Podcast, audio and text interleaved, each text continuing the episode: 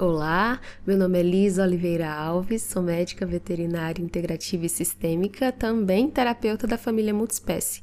Eu te convido a ficar aqui até o final para escutar o podcast de hoje, que o tema é Feminino e a comunicação animal.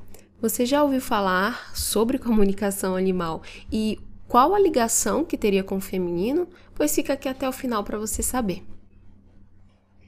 Então, vamos começar falando sobre o feminino todos os seres têm dentro de si essas duas polaridades, o feminino e o masculino.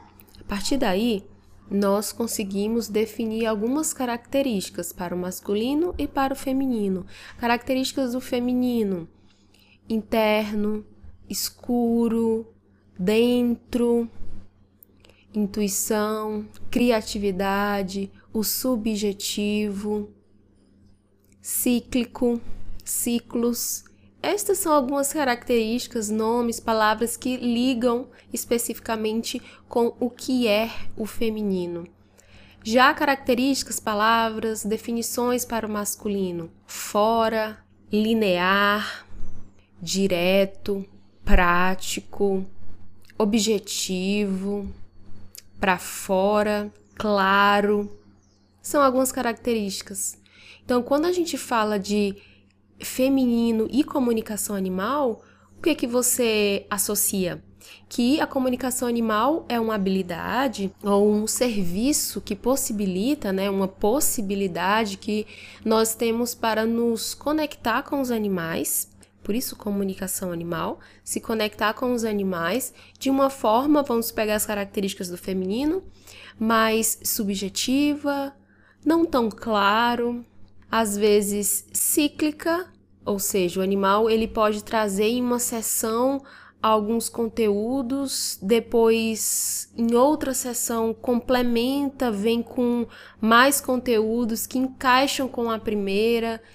E muitas vezes os animais trazem algumas palavras, frases ou imagens subjetivas, não tão claras, óbvias, mas que instigam a nossa imaginação, a nossa criatividade, esse nosso lado mais artístico, poético. E, e também me veio aqui quando eu falei de poético, ele também nos instiga e nos estimula a nossa parte intuitiva e também de espera. Por que de espera? Porque, diferente do masculino, que é muito objetivo, prático, às vezes até mais rápido, porque não é tão cíclico, na verdade não é cíclico, né? É muito direto. Então, a paciência para se fazer uma sessão de comunicação animal, ela precisa ser um elemento, ela precisa estar ali. Então, quanto mais conectado com as características e toda essa energia, todas as qualidades do feminino a gente conseguir se conectar, estar ali presente, melhor vai ser a nossa entrega durante uma sessão de comunicação animal e também para o desenvolvimento da habilidade quando a gente tem esse interesse. Eu quero desenvolver minha intuição, minha criatividade, toda essa parte mais subjetiva até da nossa mente, do nosso emocional. O que, que a gente precisa? De uma conexão maior com o feminino dentro de nós. E o feminino muitas vezes traz essa angústia porque precisa de um tempo para maturar.